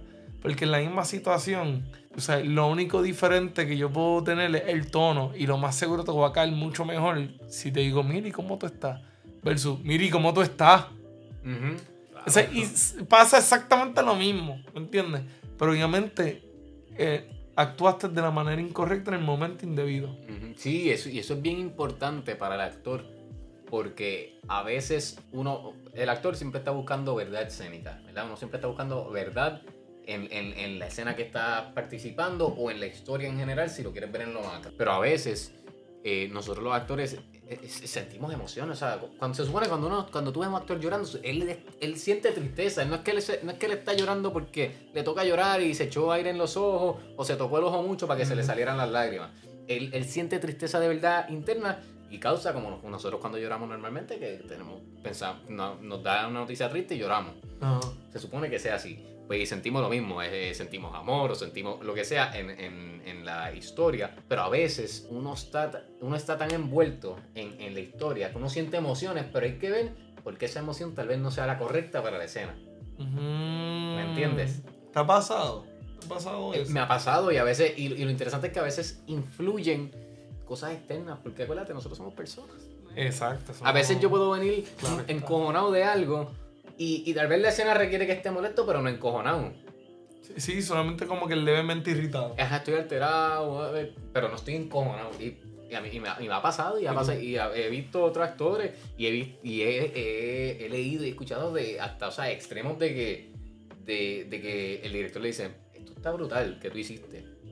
Pero para decirte una, el, el Matt Damon, ¿sabes quién es Matt Damon? Oh, El- uno de los mejores. Legacy. Tremendo, ¿verdad? Eh, él estaba haciendo una película con eh, Steven Soderbergh. Ahora no me acuerdo la película, pero él hacía de. Él, es- él creo que era. No sé si era un político. eh, Steven Soderbergh tiene un montón de películas, por eso no, no, vine a buscarla. Pero él está haciendo, no sé si era un político o algo, y en ese momento. creo que él se declaraba culpable o algo así. Y entonces él, eh, cuando Matt Damon cuenta que, que él estaba haciendo la escena, y en el momento pegó a llorar y se estaba declarando. Y el, y el director lo llamó como que, mira, lo que hiciste estuvo brutal, pero no es lo correcto. Y le tuvo que dar unos tips para decirle, tienes que hacerlo de esta manera. Y cuando él lo hizo y después vio el producto final, él dijo, ahora entendí. Ahora entendí que lo que yo estaba sintiendo estaba espectacular. Una actuación de, de la vida, pero no era el momento correcto. ¿Me entiendes? ¿Qué es lo que tú estás diciendo? Así que, hola, ¿cómo estás? Versus, hola, ¿cómo estás? Ujú, Tú como que, mira, y esa impresión, brother, ¿qué te pasa? No es el momento correcto, pues es lo mismo, es lo mismo. Por eso eh, el arte, eh, ¿verdad? Como es life imitates art. ¿verdad? Así es. Sí, la vida imita el arte. No, no es el arte imita la vida, la vida imita el arte, porque el arte es lo que nosotros queremos ser, lo que queremos ver. ¡Wow! ¡Diablo, cabrón! Sí. Wow, esa te quedó muy buena, esa te quedó muy buena, de verdad. Verdad. Eh, El arte, nosotros, o sea, el arte es lo que nosotros queremos ser. Eso no es. Ah, Cuando yo voy a ver eh, a. Dijiste Born Day, que si yo quiero ver a. Pues yo quisiera ser ese superhéroe, yo quisiera ser la persona que salva el mundo y que nadie me puede tumbar. Eso es lo que yo quisiera llegar a ser. O yo quisiera ser Luke Skywalker y Sí, ser el sí, héroe sí. de la El- historia. El, eh, el, the cho- el real chosen El one. real chosen one. Y por eso es que eh, nos relacionamos tanto con los personajes. Por eso hay que hacer los personajes, ¿verdad? Eh, La interpretación y todo tiene que ser que uno se relacione. Uno se ve en, en Luke Skywalker. Mm. A lo mejor tú no te ves, tú tal vez sí, pero a lo mejor una, una persona no se ve en Luke Skywalker, pero se ve Han Solo. O Sí, se en sí. Ese es el, el, el- ese es el- punto. Pues ahora, ahora estoy bien curioso. Eh, dentro de las películas que me has dicho, que Interstellar, Jaws, Eso que no te he dicho las que me o sea, encantan. por eso, esas, esas son las que me diste por encimita. Eh, ¿Cuál tú puedes decir que es como que de no, o sea, no importa la película, cuál ha sido como que uno de tus personajes como que que tú ves en la pantalla y tú como que wow, qué, qué memorable, ¿eh? Un personaje memorable como Sí. tal. De tu preferencia. Tú sabes que, y esta no la he dicho, es de una serie de hecho. ¿Cuál? Es True Detective de HBO. Es, tiene tres seasons, pero es una serie limitada porque cada season es una historia distinta. Ok. El primer season es con Matthew McConaughey y con Woody Harrelson. El personaje de Matthew McConaughey era uno de los detectives, que se llama Rustin Cole. Ese personaje, de verdad que yo dije, es un personaje memorable. Y yo, a las historias que, que me vienen a la mente y todo, yo quiero implementar lo que es el aura de ese personaje. Está bien escrito. Y está, definitivamente, él lo hizo brutal. So, ese- yo creo que eso, y, es de una serie, imagínate. Pero eso es un personaje bien memorable, mano. De verdad. Eh, tal vez otro que te pudiera decir. Estoy tratando de ver si. Es que. Es que siento que hay muchos personajes memorables, pero bien memorables que yo no, no me. de- Bueno, te dije este, me acordaba el nombre y todo. Por eso, por eso, pero también, ojo, es memorable para ti. No necesariamente Claro. tiene que ser para todo el mundo. Claro, no, no, si uno se va en, en lo macro y todo esto, persona- personajes memorables, pues para mí, eh, Anakin Skywalker, eh, Darth Vader, come on. OG, O sea, OG. eh, ¿verdad? Eso de, todo el mundo lo conoce. Mm. Un personaje muy memorable. Uno que a mí real, yo- bueno, yo no sé si es tan memorable, pero a mí la impresión que me generó cuando yo lo vi eh, fue, fue bastante fuerte y fue eh, viendo Captain Phillips Ah, con Tom ah, Hanks. El personaje de Captain Phillips para mí, o sea, fue todo, fue todo, fue la manera, o sea, y para mí Tom Hanks es un tremendo actor. Actorazo, Sí. Actorazo, de Mm, verdad. Y para mí jamás, o sea, yo, I will never take this back. Y es que una de las mejores películas, o sea, aparte de Castaway y aparte de, de la de Run Forest Run, Ah, Forrest Forrest Gump. Gump, eh, tuvo que ser Captain Phillips. Y es porque para mí fue una de las primeras veces yo viendo a este actor que normalmente estamos acostumbrados a verlo en un setting bien de Feliz, familia, bien- exacto. exacto, bien feliz, bien de familia, como dice. Ah, o, sea, a o sea, estás viendo realmente un padre de familia. O sea, porque es que Captain Phillips tiene familia y toda esa pendejada. O sea, y lo que te estás viendo es una reacción.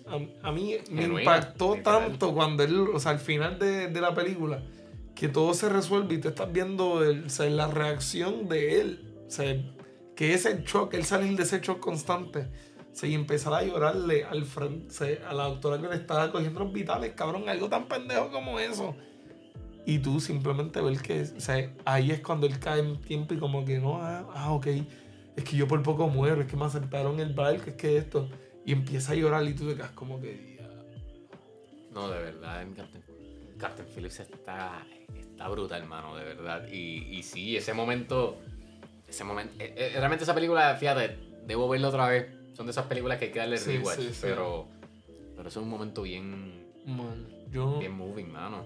Te pregunto, ¿has visto los- las dos películas tienen el mismo actor? Espero que, ¿verdad? Este, este actor no nos lleve a ningún problema. No, bro, publiquemos el episodio. va- va- me gusta. Eh, Seven Pounds o The Pursuit of Happiness. Will Smith. En verdad, yo, en verdad, no estoy tan de acuerdo con, con cómo él corre ahora, pero, o sea, al- o sea, el papá lo que es del papá, ¿me entiendes? Y el santo lo que es del santo. Para mí, Seven Pounds nuevamente no me Esa no la he encanta. visto. Esa no la he visto. Debería la de. Pursuit of Happiness, sí la he visto. eso O sea, eso es una obra. Eso, eso es una fucking obra. Y la actuación de, de Will Smith en esa obra le quedó increíble. Bueno, o sea, eh, eh, no hay que, no se le puede, no se puede borrar, ¿verdad? Todo lo que, lo que Will Smith por, por, por, verdad, eso que pasó, pero y eh, de hecho tiene una hora, no la he visto, que se llama Emancipation, que es de hacer Ah, un esclavo Sí, sí, sí. Yo le- eh, salió en Apple, Apple TV. yo en creo. Apple TV. No la he visto, la tengo para verla, a ver si la puedo ver en estos días. Pero, pero sí, mano, de verdad, Pursuit of Happiness. La película está espectacular y, y again, son, son eso, es que están, tan, eh, hay tanta verdad en, en, ese, en, en- lo que él está haciendo y cómo es Exacto. Tú no ves a Will Smith. Tú no ves a la estrella Exacto. de Hollywood. Tú estás viendo a ese tipo. Tú te estás viendo a un tipo que Struggling. no tiene nada, ¿me entiendes? Que está haciendo todo lo posible. O sea, y yo siento que yo siento que una cosa que tienen en común todos los actores, todos los momentos, todas las películas que estamos hablando es que, o sea, son memorables, pero son memorables porque tienen ese coso que tú dices que mira, necesitas como que tener como que para poder, o sea, estos cabrones brother, te hacen llorar porque es que tú crees que ellos están pasando por esto. Eso para mí está cañón. Cuando a veces a mí me preguntan, yo digo, mano, el hecho de que tú puedes controlar las emociones de las De- demás. Exacto, brother. Que yo puedo hacer que tú salgas encojonado conmigo porque yo soy el malo. Yo quiero matar a ese tipo. Literal. Y que ay, yo he escuchado de gente que ven a lo- al actor que hizo del malo y lo, y le- lo insultan. Ah, mira este cabrón. Tal cosa, porque era el malo. O porque yo te haga llorar porque me cogiste tanto cariño y después resulta que me morí. Exacto, sea. muere, muere. Y tú lloras. O al revés, vuelvo. O sea, el poder controlar las emociones para mí de la, de la audiencia eh, eh, es magia. Literal, es magia. Y te iba a decir de personajes memorables. Dime. eh, The Martian. ¿Tú has visto The Martian? The Martian. Con Matt Damon. Eh, eh, ¡Ah! que se queda en Marte. Ya, ya, ya, ya, ya caí, sí. Sí. Tú me vas a no, ya, ya, ahí, ahí, ahí tú tienes razón. Yo- Esa- mano, esa, esa interpretación, yo, no- yo solamente he visto esa película creo que dos veces. No la Mm. olvido, son de esas que no la olvido, mano. Y él solo, él solo, brother. n- nuevamente yo siento que lo que tiene. Piche, mami, es la cerradura. Eh, yo siento que una de las razones, nuevamente añadiendo esta lista de actores, Matt Damon, consistentemente en todas las películas. Él tiene una película, yo creo, De mi favorito. yo creo que el Saving Private Ryan. Ah, Oh, cho, por favor, ¿cómo se. Si vamos a estar hablando de Y Tom Hanks sale ahí. Por eso, ¿me entiendes? O sea, palo tras palo, actor tras actor. Y de Steven Spielberg. O sea, que, que ¿Qué tenemos un trío, tenemos un trío de perfección ahí. Y la clara es que, o sea, por lo menos, esa película, o sea, es por estar flexiando la película ni nada de eso, pero esa película estaba tan y tan cabrona. Y tan, esa junto a unas cuantas más, estaban tan y tan cabronas que tuvieron que sacar gente de la sala de los ataques de PTSD que estaban sucediendo. Imagínate. De lo verídico que así, que, o sea, que Mira. hicieron todo. Eh, estaba escuchando los otros días una entrevista de. Era un actor, no me recuerdo el nombre. Era, creo que era. No me acuerdo el nombre. Ah, eh, Burt Reynolds. Eh, él es un actor, es viejito, o sea, ya él está muerto, pero era una entrevista vieja. Él es un, lo que era un movie star esto de, de Golden Age de Hollywood. Eh, su papá, eh, hay una, en- eh, cuando tú buscas, ves la escena de, de- del desembarque de Normandía, eh, hay, ¿verdad? hay un momento, hay un barco que no abre. Y él estaba hablando, era una entrevista como del 2010 tal vez. Él estaba hablando que es que eh, conversando, él, él contó que ese barco, cuando tú ves esa escena, ese barco que nunca, que, que siguió, o sea que ellos los dejaban bastante atrás y ellos pasaban, nadaban por el agua y ahí los los limpiaban a todos, porque imagínate pues hay un barco que sigue, en la, en la película sale.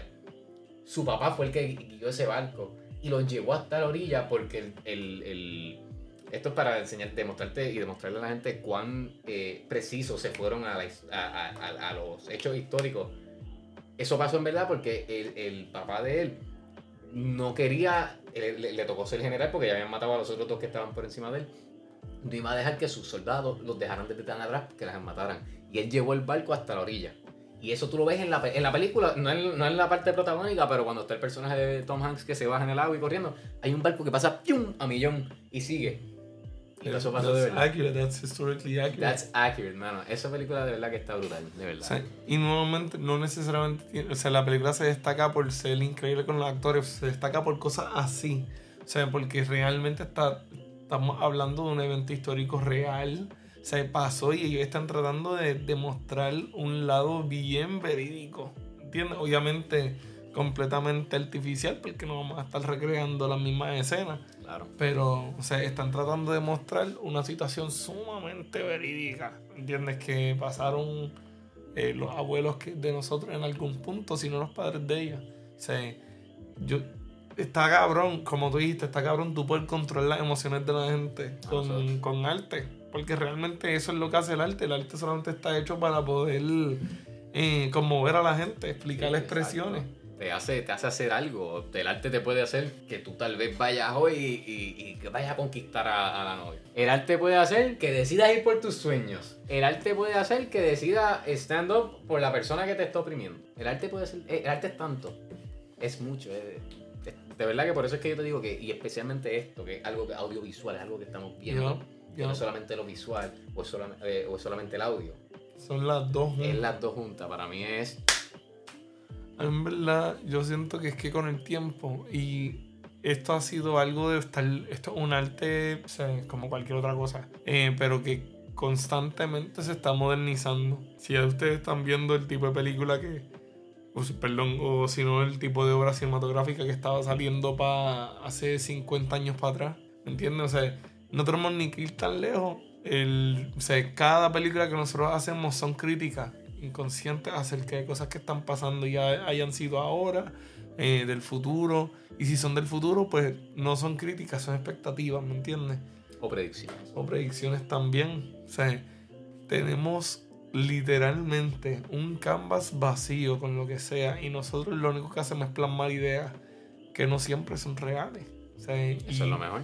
lo más cabrón es que nosotros hacemos todo este proceso por entretenimiento. Eso es lo más brutal.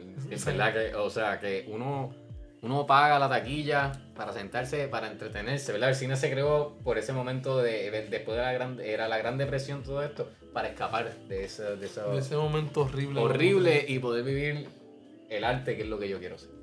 que tú sabes que eso realmente me voló la mente. O sea, checa de esto. Eh, ese quote a mí me la explota porque después de la Segunda Guerra Mundial, eh, Alemania pasó por, al- por el, el Sunday Night Fever, Ajá. que eso es la época de disco. Pues, ¿qué pasa? Eh, hay también un tipo de, de película que se le, es como un tipo de cinematografía bien específica eh, alemana, que yo creo que es Hox, Hochzeit, eh, Hochzeit Film o algo así, pero Ah, son, no sé. son ti- se, se dice normalmente como que películas de primavera. Ok. Y son las películas que salieron justamente después de la caída de... de Del muro de Berlín. de- no, de Alemania en sí. Ah, completo. Pues, ¿qué pasa? Que eso va después de los 45 y en el, en- como por los 50, en los 60, empieza el boom de las películas que enseñan que son todo florecita, todo lo bueno de la vida. Porque como tú Mm. bien explicas, el arte es lo que yo quiero ser.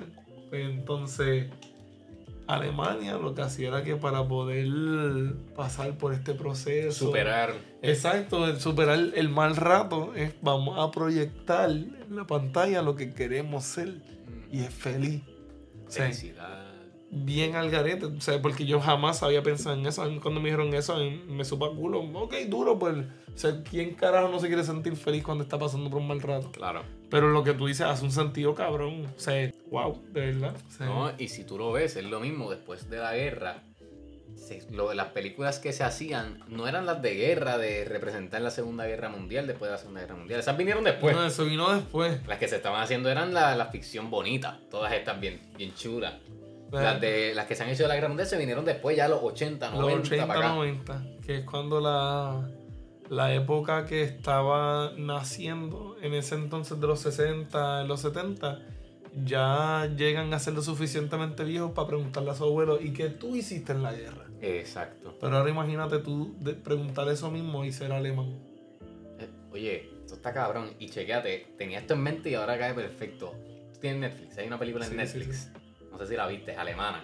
All Quiet on the, On the Western Front. ¿La viste? Brother, papi, eso es una obra de arte. La- Eso es una obra de Brother. arte. Diablo. Una obra de arte, una obra de arte. De la perspectiva nazi, mano. Sí, Qué sí. fucking pel- Te la tenía guardada desde hace rato. Hacho. Diablo. Yo dije, tú estudias alemán, tú. Diga, mano. Mira, Esa sí. película, lo que dije ahorita de que coge de todos los branches de cine, esa película es un ace en todo, Yo- hermano. La actuación, la, la- el- el- el- el- lo- la fotografía, la música, la escenografía, el vestuario, mano, todo, la historia, la dirección. Esa película está bestia, hermano, de verdad. All Quiet on the Western, Western Front. Front. Y verdad, o sea, yo no discrimino, ¿verdad? Ni nada si la quieren cambiar el idioma, pero traten de verla en el idioma nativo y lean los subtítulos si no entienden. Yo hice eso porque si eh, vas a ver la verdad del actor protagonista. El tipo, esa es su primera, esa es su primera película. Su Él- primera película. él, hace, él, Wow. él hace teatro, pero primera película como tal, esa es. Mira, aquí en IMDb de 10, 7.8. De verdad, 10 de 10. Está bestia, hermano. Esa película Te pregunto, ¿te gustó mucho? me encantó. Te puedo recomendar una que es más o menos similar. Recomiendo. Se llama Come and See. Ah, yo sé cuál es, no la he visto, pero sé cuál es. Es una película bielorrusa como de los 80. Mira, sé cuál es porque eh, existe esta página que se llama Criterion. Ok, sí, sí. Y ellos, ellos, eh, ellos hacen una selección de, de estas películas brutales y, y le, le las seleccionan y, y entonces le hacen un remastering y las ponen. Y, y entre estaba los otros días viendo, a ver si me compraba una y vi Come and See, y vi que era de guerra. A mí me gustan las películas de guerra. La busqué, todo esto, y cuando vi que la quería ver, no la he visto, pero la tengo para verla. Ok. Eh, la, la viste? me- la- sí, sí, yo- ¿Dónde la, la conseguiste? Por ahí. Eh, YouTube. YouTube. Come and See está Es que en es viejita, es viejita. Sí, sí, Eh, sí. Es como viejas ponen. como el 87, 88, 80 por ahí. Y en verdad no vas a entender lo que dice porque no sé, ellos no te ponen el subtítulo de la de lo que está diciendo el tipo en alemán. Pero Eh, en esa escena final. en esa escena como tal, pero el momento que tú la veas, te voy a dejar saber. O sea, tú me dices, mira, Richard, ¿qué puñeta está diciendo este cabrón? Y yo te voy a decir exactamente, ah, lo primero que él dice es esto, esto, esto. Y Ya, enseña cabrón, mucho, ver, o sea, cabrón. enseña mucho lo que es la cultura, lo que fue. O sea, ya tú tienes una idea con All Quiet on the Western Front, ya tú, ya tú te entiendes cómo es la dinámica nazi, ¿me entiendes? So, ahora necesitas verla. Saca, saca el tiempo cuando voy, a, puedas. voy a buscarla. Yo- Creo, que, creo que la puedo conseguir. Tengo una página que, que pone esas películas de Criterion. Se llama Canopy. Así que sí. Canopy. Canopy es una un streaming platform. Si están en la. Es con K, Canopy. Esto. eh, si están en la. Si están con la universidad, eh, eh, chequen a ver si su universidad se la. Chequete a ver si tu universidad te la incluye. Sé que a veces en el bibliote- Mm. biblioteca electrónica y toda esta cuestión te la incluye. Moonlight.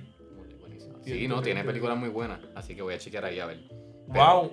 No es por nada, pero la, o sea, James Baldwin, esta, esta película está par de cabrona. I am not your negro. 10 de 10, Está puñeta. Wow, aquí hay un montón de películas excelentes. Y hay películas extranjeras por ahí para abajo, de verdad.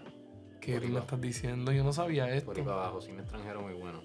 Ay, Pero, diablo, que hermano, qué brutal que Oh Quiet esa película está. Mira, a mí me encantó 1917, no sé si la llegaste a ver. 1917. Eh, Tiene que ver de la Primera Guerra Mundial. la Primera Guerra Mundial. eh, y esta película, esa es de mis películas favoritas, 1917. Y esta película le llega a ese nivel. Y yo esta, eh, la de All Quiet on the Western Front la he visto más que una vez. Pero. Same, same, same. A mí me pasó el... Y la quisiera haber visto en el cine, mano. De verdad que siento que la experiencia que hubiese tenido en el cine. hubiese sido mucho más impactante, mucho más impactante. O sea, y en verdad te entiendo, te entiendo, porque es- hay, muchas cosas, hay muchas cosas. En verdad yo siento que lentamente esto, y esto es una posibilidad que se está abriendo mucho más, y yo siento que mientras más nosotros estamos madurando como, ¿verdad? Como capa social, eh, que es todo el mundo que es nuestra edad, ya está entrando a- al punto de que vamos a estar ya tocando unos temas mucho más serios Sí. Vamos a estar, o sea, vamos a estar buscando en, no tan solo en nuestros ideales y nuestras cosas, sino en nuestro entretenimiento, lo que leemos, lo que estamos usando de juego, por ejemplo, y diversión, pues ya vamos a estar buscando cosas que se están alineando mucho más con nuestros valores, la historia. Claro, claro, lo, nuestras tendencias en sí. yo siento que, o sea, y mucho más tú, porque estás en este ambiente, ¿verdad? Y, y ya estás entrando, ¿verdad? Tienes la edad para estar en este ambiente y, y desarrollarte o sea, en, lo que es la media, lo que es el cine, lo que es el radio, o sea, lo que es la guerra siempre va a ser un tema de discusión porque es que si nosotros no sacamos el tiempo para poder ver por qué pasó lo que había pasado, estamos condenados a repetirlo todo el tiempo. Claro, la historia se repite si no me entiendes. Desafortunadamente, o sea, y la única diferencia entre la primera, la segunda y lo que va a ser la tercera guerra mundial son las armas que utilizamos. So, pero en verdad siento que de la manera que se encarna el mundo de la guerra y en la manera que se representa, o sea, o que se ha hecho últimamente en la media y en el cine está bien cabrón, de verdad. Hacen unos, eh, unos depictions bien brutales, hermano, de verdad. Que eh, algunas tal vez la glorifican, pero muchas van a, a, lo, a, lo, que, a lo que se fue, ¿verdad? No, yo no puedo hablar porque yo no, yo no he estado en la guerra, ni, ni muchos de nosotros, pero tal vez otras personas pueden decir, mira, esto es lo más cerca que, hay. Y no es que yo quiera revivirlo, pero para que los demás puedan ver cómo fue. No, exacto, porque es que hay gente que oblivia. O sea, y esto es otra cosa que yo siento que gracias, ¿verdad? Al cine y a la media, que esto está tan cabrón que la gente tiene la oportunidad de ver, mira, cómo realmente esta pendeja. Porque la gente realmente, ya la gente no se acuerda un carajo de que Ucrania y Rusia están en guerra. Sí, ya. Sí si no es porque la gente no sigue posteando cosas, videos, fotos de lo que está pasando, la gente no. Ajá. Sí. Y por eso es que te estoy diciendo, el, aunque nosotros no lo creamos, los elementos audiovisuales, no el cine, los elementos audiovisuales es algo tan y tan y tan importante. O sea, tanto para nosotros como una especie social, como nosotros como una especie expresiva. Claro. Así que nada más con eso, el, tu, tu mayordomo, cabrón, de verdad. 10 de 10. 10 de fucking 10. Ok, ya como tal hemos tocado un cojonal de temas y siento que hemos sido bastante variados acerca del tema. Eh, lo que sí es que voy a darle la oportunidad a Emilio de que estar explicando ya, ya nos no hablado acerca del ser actor, el estudiar el audiovisuales como tal, hizo énfasis en dirección, producción. Así que voy a dejar que él se enfoque un poquito en eso y que obviamente nos explique un poco de su experiencia. Así que todo tuyo, papi. Claro, claro. Esto, bueno, yo todavía estoy, estoy estudiando, pero eh, he tenido la oportunidad de, de, hacer autogestión en muchos proyectos, mano, y, y he podido participar en, proyectos fuera de la universidad, fuera de, del ámbito eh, eh, académico y he, podido ah, participar en proyectos profesionales. Eh, el más reciente que tuve, tuve una corrida con el Teatro Rodante Universitario que lleva, lleva activo desde 1940. Y por, todos los mejores actores de Puerto Rico han pasado por él, así que fue un gran honor participar en él. estaba corriendo con la Zapatera Prodigiosa. Estuvimos desde marzo hasta noviembre, básicamente todo el año. Eh, en el que participé siendo el zapatero. Eso es el proyecto más reciente. Participé de eh, un cortometraje que coescribí, se, llamó, se llama The Pickup y ganó mejor, mejor, es un micrometraje, es un minuto. Eh, ganó el mejor micrometraje en, en, una competencia en la universidad. Tuve la oportunidad, he tenido la oportunidad de participar. Hay una serie que va a salir ahora en Disney Plus, que es puertorriqueña, se llama Gina J eh, es como de música, como Disney Channel vibe. Esto, tuve la oportunidad de participar en unos episodios, me van a ver por ahí tal vez. Eh, no, no, muy grande la participación, pero puede que me vean por ahí. Eh, tuve la oportunidad, ¿qué más? tuve la oportunidad de participar en... voy a... hay una película que sale en el mes que viene que se llama Plane con Gerard Butler y tuve la oportunidad, mano, de, meterme en esa producción. Yo quería hacer todo lo habido y por haber por meterme en esa producción, a, hacer lo que sea literalmente. Y finalmente me llamaron y, pude estar en ella y fue una experiencia, mano, es un blockbuster de Hollywood y fue una experiencia, yo creo que la mejor experiencia que he tenido en cuanto al proyecto porque es, es a lo que a lo que eventualmente quiero llegar en términos de, de scale en términos de, de, de cómo, cómo sería lo ideal. Y, y, pues con eso te voy a hacer una historia, pues, mano, que eh, yo se la cuento a la gente y la gente no, no me cree porque suena tan, tan, tan de embuste, tan película. Mira, yo, eh, yo iba a ser, estaba haciendo uno de los paramédicos en esta escena final que, que pasa. No voy a contar, ¿verdad? Porque no, no, no, no puedo, pero eh, el director viene a última hora. Eh, ya yo había preguntado, ¿verdad? Eh, yo estaba como que contra el actor está por, simplemente por verlo y saber, mira, está el actor aquí. El, actor no, él no estaba, no estábamos grabando escenas de él. Y yo, pues está bien, no hay problema. Pues, había otros actores, pues duro. Eh, el actor es Gerard Butler, el actor de 300, ¿no? Todas estas películas, Angel Has Fallen, etcétera, etcétera. Entonces, llega de momento, llega este, este, literalmente este tipo con una sombrilla caminando y yo lo veo y me quedo, estoy, mi representación es ojos bien abiertos, boca abierta y embobado. Y literalmente le digo a un, a un stuntman que había, porque era, un- era una escena de que tenía stunts, y yo le digo, Gerard Butler, él, él era gringo, y me dijo que sí. Y yo, anda para el carajo. Que se puso esto serio, ahora sí que sí. Mano, y yo anda brutal. Yo estaba buscando la manera de diablo. No quiero, no le voy a pedir foto ni nada, pero no sé, tener una, un, una- un- un momento en el que tal vez conversemos o algo. Y empezaron, él empezó a prepararse para la escena y no sé qué. Y el director estaba, y, eh, el paramédico tiene que atenderlo, pues éramos cuatro. El director me escogió a mí. Dijo como que, ah, esto pues tú, vete atiéndelo ahora cuando vayamos a esto. En la escena es esto. Nada, tú llegas, lo atiendes, él te va a decir algo, tú te vas. Simple. Y yo... Y me acuerdo que vino otro de los, uno de los stunts, se metió y como que dijo, no, no, quiero ser yo. Y, el, y entonces salió el asistente director y dijo, no, tú no te vas a meter nada porque le dio otra cosa. Como que no te quieras meter, no, a ti no- esto no te toca a ti. Y, y yo, yo estaba callado, yo me mandan a mí para el carajo, yo lo hago, yo, ustedes me dicen.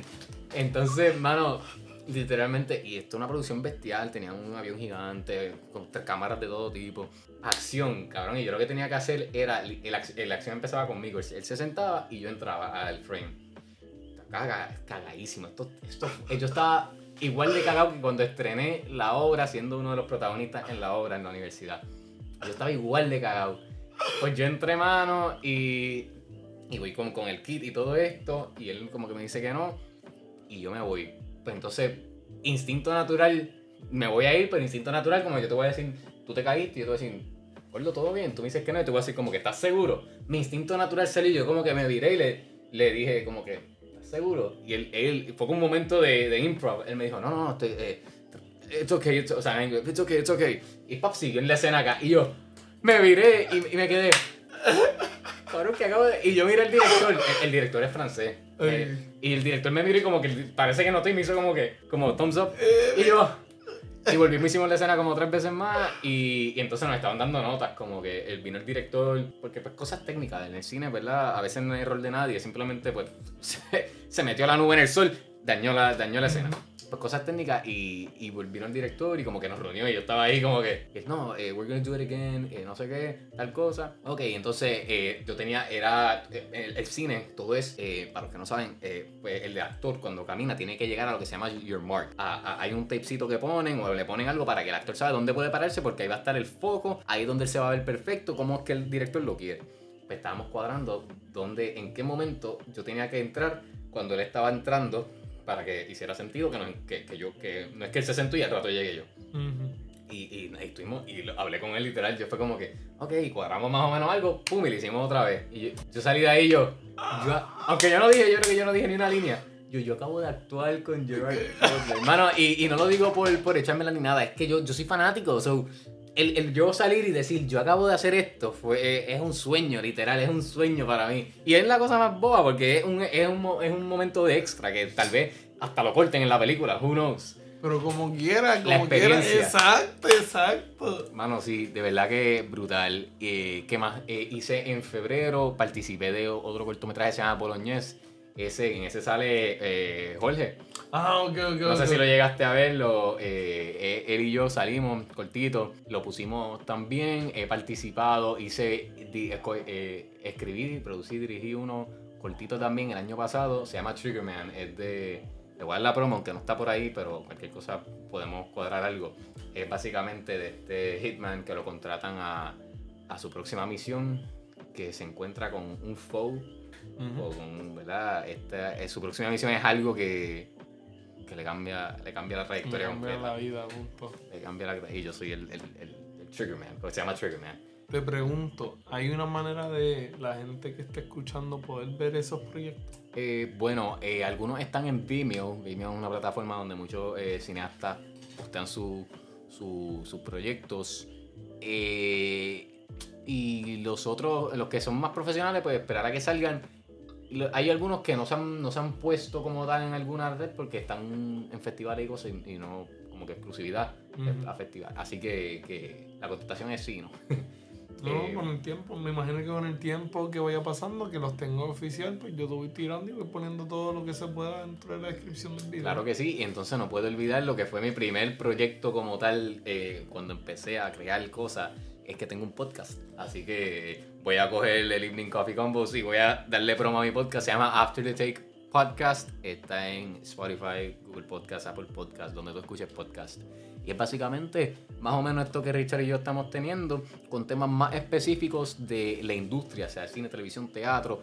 A veces nos vamos con un actor o un director en específico polémicas como lo que fue cuando empezó la pandemia, que la gente decía que venía el fin del cine, de ir al cine como tal, o noticias como lo que fue eh, el, el- este escándalo con lo de HBO Max, que ponía sus películas en el cine y también en HBO Max. Así que nada, es una conversación entre dos panas que aman el cine, aman la, el- la actuación, aman todo lo que tenga que ver con, con el storytelling en general y conversan. Y con esto aprovecho y te hago una invitación, Richard, a que estás invitado a participar. Podemos escoger el tema que tú quieras, hacemos reviews de películas, si una película que, que quieres ver, ha- hacemos de reviews nuevos, pero si es una película vieja, extranjera, esa que me diste como en sí, la que sea, lo trabajamos, o hasta tema. Estamos literalmente explorando todo, así que estás invitado, ya lo sabes. Perfecto, Y perfecto. está aquí en récord, así que no, no, no hay vuelta atrás. Confía que por lo menos ya con lo que hemos hablado en, en cuestiones de lo de las películas de guerra, que yo creo que es uno de los temas que más como que, aparte lo de horror y lo de las películas de guerra como tal, las cosas que sí tienen mucho con las cosas culturales, yo creo que es como que el strong link entre los dos. Así que espérenme en el otro lado. Sí, eso es lo lléguenle, bueno, eso es lo bueno. Mis amores, espero que hayan disfrutado de este episodio. Gracias por escucharme si llegaron hasta ahora. Gracias. Y si no, pues espero que hayan disfrutado hasta donde hayan escuchado. Eh, yo por lo menos los dejo aquí. Los veo en la próxima, mis amores. Muchas gracias.